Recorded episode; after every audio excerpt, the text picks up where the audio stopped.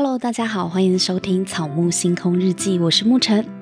今天呢，这一集呢，我们要来聊聊最近发生的大事哦，就是关于英国女王伊丽莎白二世她逝世了。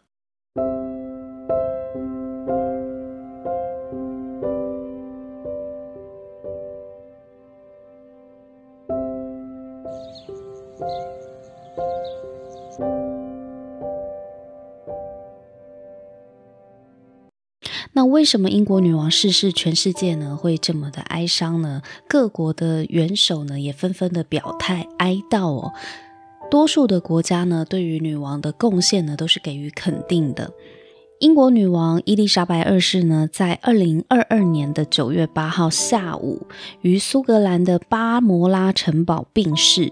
死因呢，其实官方并没有对外说明，只有说女王走得很安详。那女王最后一次执行公务呢，就在两天前，九月六号，她在。巴摩拉城堡呢，任命新的首相特拉斯。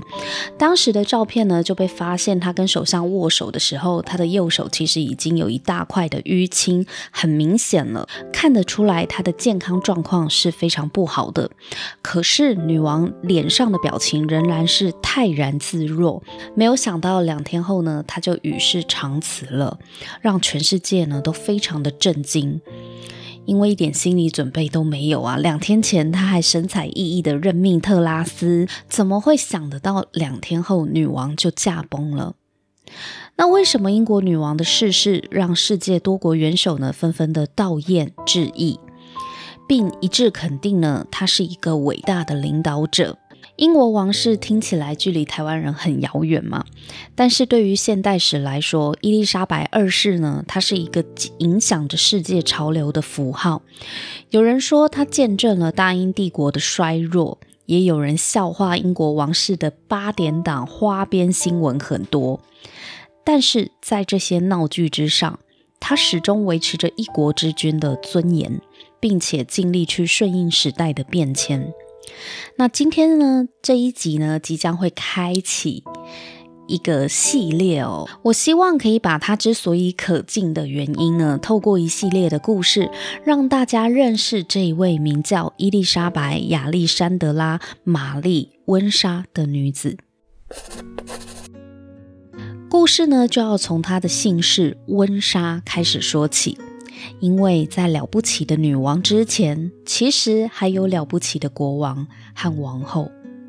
从一九一七年到二零二二年的温莎王朝呢，历经了一百零五年。那么这百年的温莎王朝到底给我们带来什么样的启发呢？首先，我们发现呢，为了抗战，他们是可以改朝换代的哦。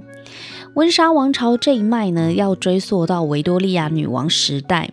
维多利亚女王驾崩之后呢，由她的长子爱德华七世继位。当时呢，爱德华已经六十岁了，继任为英国国王。爱德华六十岁才继任为英国国王，查尔斯三世七十几岁才当上英国国王。有没有觉得似曾相似呢？他们两位呢，都是储备了很久的王储啊。哦，一个六十岁当国王，一个七十几岁当国王。那先讲一下爱德华的父母家族。爱德华的爸爸亚伯特亲王呢，是来自德国的萨克森科堡哥达家族。妈妈维多利亚女王呢，是来自英国汉诺威家族，所以维多利亚女王时期呢，又称作汉诺威王朝，因为这个是沿用维多利亚的娘家姓。而爱德华继位之后呢，他选用的是爸爸的姓氏，跟着爸爸姓嘛，所以叫做萨克森科堡哥达王朝，这是一个德国的姓氏。爱德华七世呢，当了九年的国王后，他就病死了哦，非常短暂呢，十年不到，他就因为生病过世了。那他过世之后呢，就把王位交给他的儿子，第二个儿子呢，乔治五世来继位。为什么不是交给第一个儿子呢？其实呢，他们本来是要交给第一个儿子的。根据传统，皇长子呢才是王位的第一优先继承人。可是很不幸的，他栽培了二十几年的王长子呢，在二十八岁那一年病死于肺炎。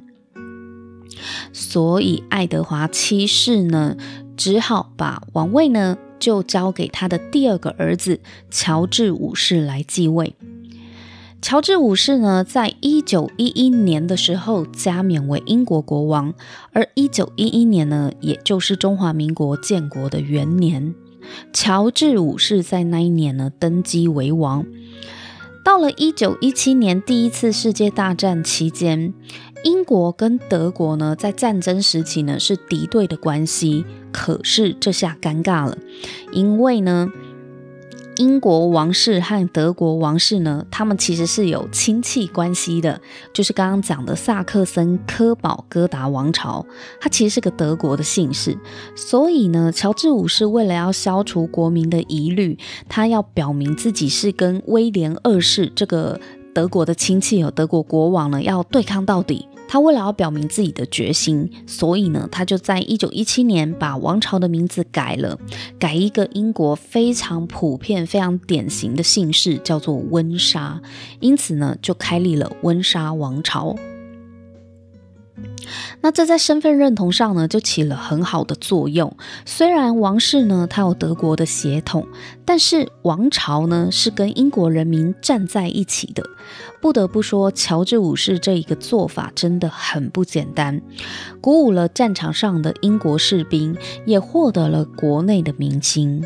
虽然说在君主立宪的英国呢，国王其实是没有实权的，但是身为国家元首和精神领袖，乔治五世其实也做了很多事情，去表明自己会与英国人民同在。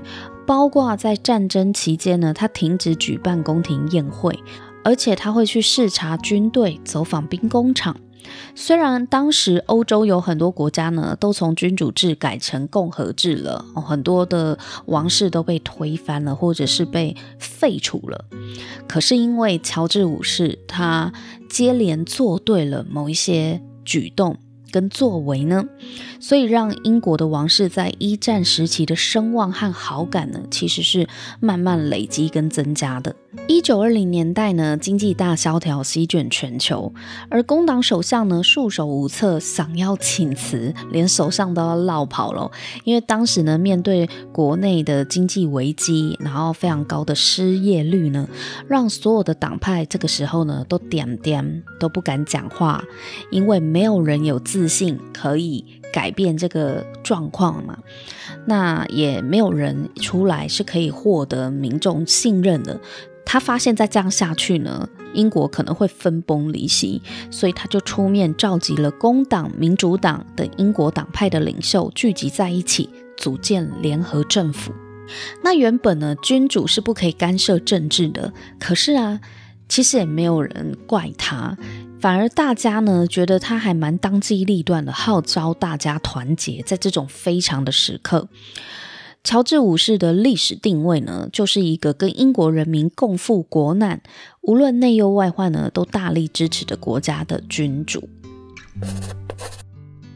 在一战前后呢，许多原本有王室的国家国王都被推翻了，废除帝制，变成共和制。最经典的例子呢，就是俄罗斯的沙皇，在一战期间也被推翻了，王权没落，被临时政府取代。英国王室当时面临着大家对王权的质疑，以及抗战时呢对德国反感的情绪，所以难免呢就会想到说，英国国王他们家也是来自于德国的王室嘛，因为他的阿公就是维多利亚女王的老公。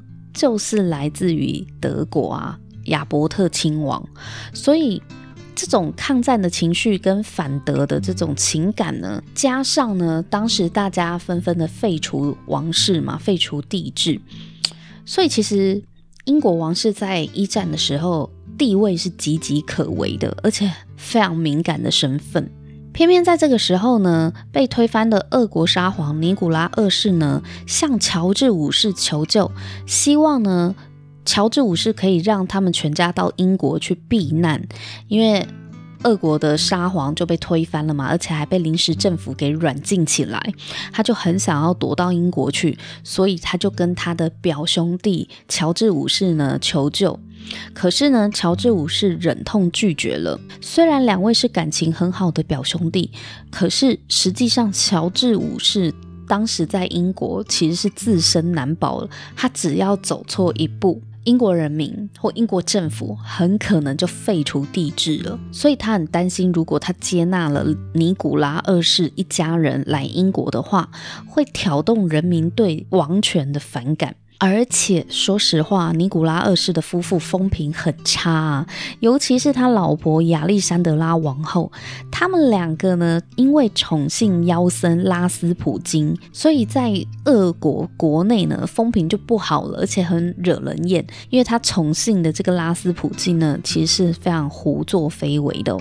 在种种原因的考量下，乔治五世实在不敢让他们过来。最后，尼古拉二世一家呢，就在恶国被枪决处死了，全家上下无一幸免。这也让乔治五世呢落得冷酷无情的评价。但我只能说，任何东西在王权之前啊都不重要。戴王冠的人一生要守护的只有王权而已，这就是生而为王的代价。虽然原本的王位继承人并不是他。血草是我选来代表乔治五世国王的精油，因为血草的气味呢是很强烈的，并非每一个人都能接受，但是它却很神奇的可以帮助安定神经，让我们得以入睡。这跟乔治五世很像，在一战非常时期呢，他就用非常手段，即便不是每个人都可以接受。但是历史证明了他的强烈作风，不管是改王朝的姓氏，或者是拒绝尼古拉二世来英国，对英国人民来说呢，都有很强烈的安心感，而且有安抚、镇定他们战乱时期焦虑的作用。好，那这一集呢是温莎王朝系列的第一集。如果你喜欢这一集的内容的话呢，请记得订阅《草木星空日记》。我们今天呢就分享到这里，我们下一集见，拜拜。